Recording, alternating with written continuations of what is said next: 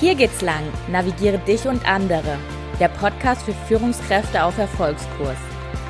In diesem Podcast geht es darum, wie Führung in der Praxis oft aussieht, wie du dich erfolgreich selbst führst und vor allem, wie du dich zu einer großartigen Führungskraft für deine Mitarbeiter und Mitarbeiterinnen entwickelst. Mein Name ist Jasmin Wild und ich finde es mega schön, dass du heute hier bist.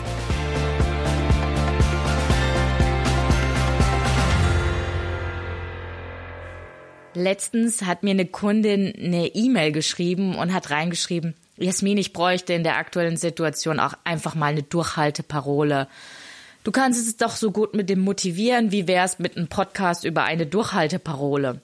Für mich war das Anliegen der Kunde natürlich sehr wichtig und ich habe es sehr ernst genommen und deswegen habe ich in den Folgetagen mir echt viele Gedanken zu dem Thema Durchhalten bzw. Durchhalten-Parolen gemacht. Und die drei wichtigsten Punkte, die sich aus meinen Gedankengängen entwickelt haben, möchte ich heute mit dir teilen. Punkt Nummer eins, warum ich gegen Durchhalteparolen bin. Punkt Nummer zwei, was ich anstattdessen anbieten kann, damit Führungskräfte, Führungspersönlichkeiten in den Moment kommen. Und zwar, das ist die Praxis der Dankbarkeit. Und Punkt Nummer drei, wie Führungskräfte Kräfte Wertschätzung gegenüber ihren Mitarbeitern so ausdrücken können, dass es auch tatsächlich bei den Mitarbeitern ankommt. Ich starte jetzt einfach mal damit, dass ich dann gegoogelt habe, was heißt denn eigentlich Durchhalteparole? Das ist eine Parole, die dazu auffordert, in einer offensichtlich aussichtslosen Sache um jeden Preis durchzuhalten. Ja, und das hat sich irgendwie für mich nicht so gut angefühlt. Das hat sich irgendwie so martialisch angefühlt. Und dann habe ich mich gefragt, was, was ist Durchhalten? Und ich glaube, jedem fällt da irgendwas anderes ein. Für den einen ist es Durchhalten bis zum nächsten Urlaub. Für den anderen ist es Durchhalten, bis Corona vorbei ist. Für den nächsten ist es halt, bis Projekt XY abgeschlossen ist. Und ja, so wurde es immer deutlicher für mich, dass dieses Wort durchhalten negativ für mich besetzt ist. Warum? Weil man sein Leben durchs Durchhalten nach hinten verschiebt. Also nach Corona, nach Projekt XY, zum Urlaub hin. Und dann dachte ich mir, was passiert, wenn nach Corona beispielsweise deine Arbeitslast enorm ansteigt? Was passiert, wenn aus irgendwelchen Gründen dein Urlaub ins Wasser fällt? Was passiert, wenn das Projekt XY sich nochmal um drei Monate verlängert? Was dann? Da ich der Kundin ja helfen wollte und ich glaube schon, dass ich verstehe, wie es sich anfühlt mit diesem Durchhalten, habe ich aber auch gedacht, vielleicht ist etwas, was ihr helfen könnte, eine Art Inspiration, nicht in der Zukunft zu leben, nicht zu warten, bis XY einzutreten ist, sondern tatsächlich im Hier und im Jetzt in der Gegenwart zu leben. Also weg von diesem Ausharren, Aussitzen hin zum Jetzt. Und dann dachte ich, okay, weg von dieser Durchhalteparole. Jasmin, ich mache das irgendwie anders. Wenn ich gegen Durchhalteparolen bin, für was bin ich denn dann? Denkst du dir jetzt vielleicht? Ich bin für die Praxis der Dankbarkeit. Das ist der Grund. Ende 2018 habe ich mir ein sogenanntes Journal gekauft. Und ein Journal ist eine Art Tagebuch in strukturierter Form mit gewissen Fragen, das man einfach täglich jeden Morgen führt. Eine Fragekategorie in diesem Journal ist es, ähm, für welche drei Dinge bist du heute dankbar? Und ähm, ja, so hat das bei mir tatsächlich mit dieser Dankbarkeitsroutine angefangen. In dem Buch stand, also in diesem Journal stand zusätzlich noch drin, ja, welche Auswirkungen tatsächlich das Praktizieren von Dankbarkeit hat. Und das fand ich schon irgendwie krass. Also es gibt einen Kanadier, der hat schon 1949 entdeckt, ähm, dass verschiedene Neuronen aus verschiedenen Hirnarealen, die regelmäßig benutzt werden, mit der Zeit sich stärker vernetzen, sich stärker ausbilden und sogar ein eigenständiges Erregungsmuster dadurch entsteht. Dieser Donald Hepp, der war Psychologe und der sagt, je öfter du Dankbarkeit nutzt, desto häufiger wird dieses neuronale Netz gefestigt und somit auch die Emotion dahinter, die dafür zuständig ist, also die Dankbarkeit.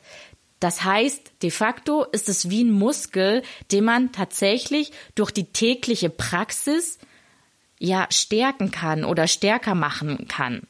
Und da dachte ich, ja, wow, das ist ja irgendwie, irgendwie crazy. Klar war ich vorher auch schon dankbar, aber mein Auge war tatsächlich nicht so geschult für diese kleinen Dinge im Leben.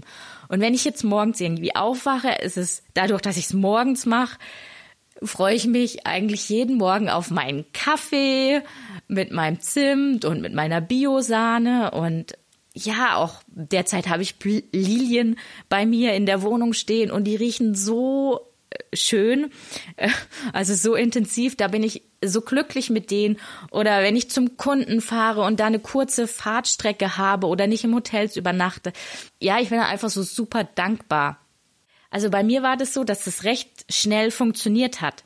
Wie so ein Insta-Filter, den du über deine Augen ziehst und plötzlich sind die Farben viel kräftiger. Es sieht einfach viel schöner aus. Du entdeckst viele, viele, viele Dinge, die du vorher nicht gesehen hast. Und wenn du jetzt vielleicht nicht aus dieser Instagram-Welt kommst, dann kann man es auch vergleichen mit, mit einer Sonnenbrille wo du dann einfach eine Sonnenbrille aufsetzt und du hast gleich ein schönes, warmes Licht und es ist, fühlt sich einfach gleich besser an. Und so kann man sich das mit der Dankbarkeit tatsächlich nach einer ganz, ganz kurzen Zeit vorstellen. Man sieht die Welt einfach schöner und man sieht besonders auch die kleineren Dinge äh, im Leben.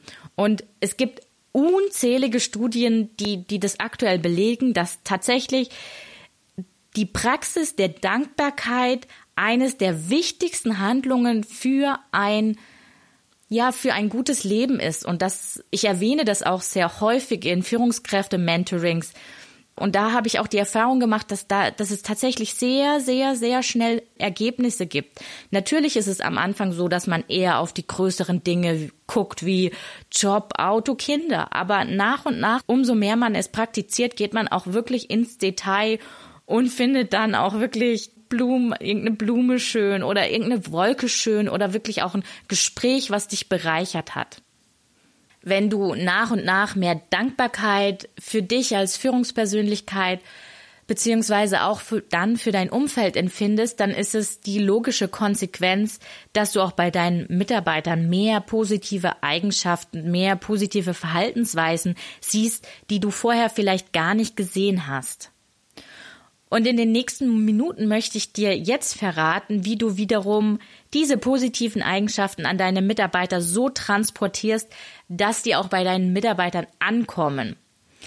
Und da gibt es das Konzept äh, der fünf Sprachen der Wertschätzung. Das hat der Psychologe Gary Chapman entwickelt. Und es geht einfach darum, dass es fünf unterschiedlichen Arten gibt, wie wir als Menschen Wertschätzung selber am liebsten ausdrücken und wie wir es auch empfangen. Und diese fünf Sprachen sind zum einen Sprache Nummer eins Lob und Anerkennung, Sprache Nummer zwei Zeit miteinander verbringen, Sprache Nummer drei Geschenke, die vom Herzen kommen, Sprache Nummer vier Hilfsbereit sein und Sprache Nummer fünf Berührung. Und in dem Konzept geht man davon aus, dass es einfach unterschiedliche Sprachen gibt. Und die Aufgabe einer Führungspersönlichkeit ist es tatsächlich, die Sprachen ihrer Mitarbeiter zu lernen.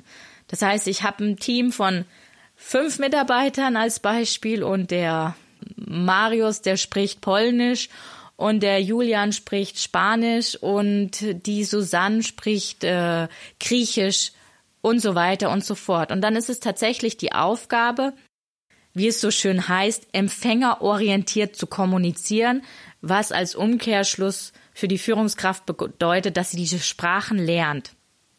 Und meine Erfahrung aus den letzten Jahren war, also Mitarbeiter, die, die wünschen sich so sehr wertgeschätzt zu werden. Also es ist wirklich förmlich ein Schrei nach Wertschätzung, den ich immer wieder in unterschiedlichen Unternehmen erlebe. Meine Begründung dafür ist auf der einen Seite, dass es gar keine Wertschätzung Oder auf der anderen Seite, dass wenn ich wertschätze, es nicht in der richtigen Sprache tue. Und deswegen möchte ich dich dafür begeistern, dass du diese fünf Sprachen lernst, damit einfach das, was du das, was du deinem Mitarbeiter sagen möchtest, äh, dass es auch wirklich bei ihm ankommt, weil es kann gegebenenfalls einfach sein, dass er eine andere Sprache spricht. Und das Coole an dem Konzept ist es, dass es nicht nur auf die Arbeitsumfeld äh, funktioniert, sondern tatsächlich auch in Liebesbeziehungen. Es ist also ein Konzept, was dir auch in allen anderen Lebensbereichen weiterhelfen wird. Und die erste Sprache ist Lob und Anerkennung, also mit Worten. Das ist das klassische und probate Mittel in Unternehmen. Ich sag's jetzt mal, der Klassiker, das Lob. Dabei ist es einfach wichtig, herauszukristallisieren, wenn ich lobe, das hast du super gemacht, weil. Und das weil ist jetzt wichtig. Und da bitte explizit hervorheben, was der Mitarbeiter gut gemacht hat. Weil du auf dem Punkt kommuniziert hast bei dem Gespräch, weil du beim Meeting ein Ziel hattest, eine Agenda, allen Beteiligten gleichen Redeanteil als Moderator gegeben hast und so weiter und so fort. Was auch noch sehr wichtig äh, ist, herauszufinden bei deinem Mitarbeiter, ob er es mag, in der Gruppe gelobt zu werden, ob ihm das wichtig ist oder ob ihm das eher unangenehm ist und ob du eher im Vier-Augen-Gespräch ihm das persönlich sagst. Da gibt es nämlich auch nochmal Unterschiede. Ein kleiner Tipp am Rande von mir. Ich habe immer sehr gerne Lobkärtchen benutzt. Warum? Weil Mm, so ein Lobkärtchen hängt man sich gerne mal an PC und das hängt da auch noch ein paar oder an Laptop, das hängt da auch noch ein paar Jahre oder es kommt in eine Schublade und man holt es irgendwann wieder raus und entdeckt es zufällig. So hat es einfach, ja, ich sag mal, länger Substanz. Die Sprache Nummer zwei. Die Sprache Nummer zwei ist Zeit miteinander verbringen. Das ist einer meiner Sprachen, deswegen mag ich diese Sprachen natürlich hier sehr, sehr gerne. Da kann man sagen, man geht mal gemeinsam Kaffee trinken. Man isst zusammen in der Kantine, macht einen Spaziergang, isst ein Eis und so weiter. Wenn man es außerhalb des Business-Umfeldes sogar noch machen möchte, kann man sagen, lieber Mitarbeiter, ich, ich möchte dich mit zur Kundenveranstaltung nehmen. Ich möchte dich mit zu einem Fußballspiel nehmen, wo ich Karten habe. Ich möchte dich mit zu einer Messe von unseren Lieferanten nehmen und so weiter. Also die Dinge, die man hier machen kann, ja, die sind unendlich groß. Sprache Nummer drei, Geschenke, die vom Herzen kommen. Da ist natürlich auch eure Kreativität ähm, gefragt. Kann mal sein Blumen, kann aber auch einfach sein äh, Schokolade, Kuchen, oder wenn man in Jahreszeiten denkt, zum Beispiel im Winter, dass man dem Mitarbeiter eine Gesundheitstasche vorbereitet, wo ein bisschen Ingwer, ein bisschen Tee, Äpfel drin sind. Oder im Sommer, dass wenn ein Mitarbeiter aus dem Urlaub zurückkommt, er zu Hause eine Postkarte findet, äh, wo ihr liebe Worte geschrieben habt und drauf schreibt, dass ihr euch freut, dass er bald wieder kommt. Was ich immer ganz gerne gemacht habe, ist ähm, schön, dass du da bist. Ähm, da gibt es auch, findet man bei Amazon kleine Holzdeko. Teilchen, die man auslegen kann. Da gibt es Servierten zu, da gibt es alles Mögliche dazu. Aber das ist auch immer ja ein, ein, ein Tipp, den ich selber benutzt habe. Wenn ihr da ein bisschen was überlegt, ja, da kommen euch ganz viele Möglichkeiten. Die Sprache Nummer vier ist hilfsbereit sein. Also das Thema Hilfsbereitschaft. Das heißt, äh, wenn ihr als Führungskraft seht, dass jemand gegebenenfalls überlastet ist, dann sprecht mit ihm, überlegt, wie Aufgaben neu organisiert werden könnten, wie man Prioritäten ändern könnten oder wie man auch vielleicht Teile an andere Mitarbeiter übergeben kann. Oder was ihr natürlich auch machen könnt, ihr könntet äh, einfach jemand anderen bitten zu unterstützen aber wirklich da auch sehen, dass da gegebenenfalls eine Überlastung vorhanden ist und dann auch als Führungskraft agieren. Das hilft. In der Sprache des Mitarbeiters, der diese Sprache der Hilfsbereitschaft hat, kommt das dann auch wirklich an. Und die letzte Sprache Berührung hört sich jetzt erst ein bisschen komisch an im Business-Kontext, mm, aber gar nicht so abwegig. Also Menschen, die berührt werden. Also für die ist das bedeutet das total viel, wenn man mal irgendwie eine gute Leistung gemacht hat und dann ein High Five gibt oder mal auf die Schulter klopft oder wenn ihr eher aus dem konservativen Umfeld kommt, auch einfach mal für eine gute Leistung, ja, die Hände schüttelt und sagt, das hast du echt super gemacht. Ich bin eingestiegen damit, dass eine Kundin auf mich zukam mit dem Wunsch einer Durchhalteparole. Was habe ich dieser Kundin und vor allem dir jetzt mit auf den Weg gegeben? Die Definition von Durchhalteparole war ja, in einer offensichtlich aussichtslosen Sache um jeden Preis durchzuhalten. Aber das Jetzt ist gar nicht so aussichtslos, weil es immer Lösungsstrategien gibt im Kleinen, die in der Dankbarkeit begründet sind. Im Hier und im Jetzt zu leben und dein Team zu leiten, ein bisschen gelassener sein zu können und deinen Dankbarkeitsmuskel zu trainieren, überträgt sich 100 pro auf dein Team und dein Umfeld. Also ist meine Parole, mein Motivator, flüchte dich nicht in Durchhalteparolen. Verschieb dein Leben nicht nach hinten. Vielleicht sehnst du dich ja auch nach einer kleinen Pause oder Wertschätzung. Während du dann mal genau in dich reinhörst, findest du bestimmt heraus, welche Sprache du sprichst und kannst so dich und andere gerne mal beschenken damit, was du jetzt im allerersten Schritt nach dieser Podcast-Episode tun kannst. Dafür habe ich dir ja vielleicht die ein oder andere Anregung in dieser Episode gegeben. Das würde mich so freuen. Und wenn es am Ende nur eine Prise Zimt im morgendlichen Kaffee ist.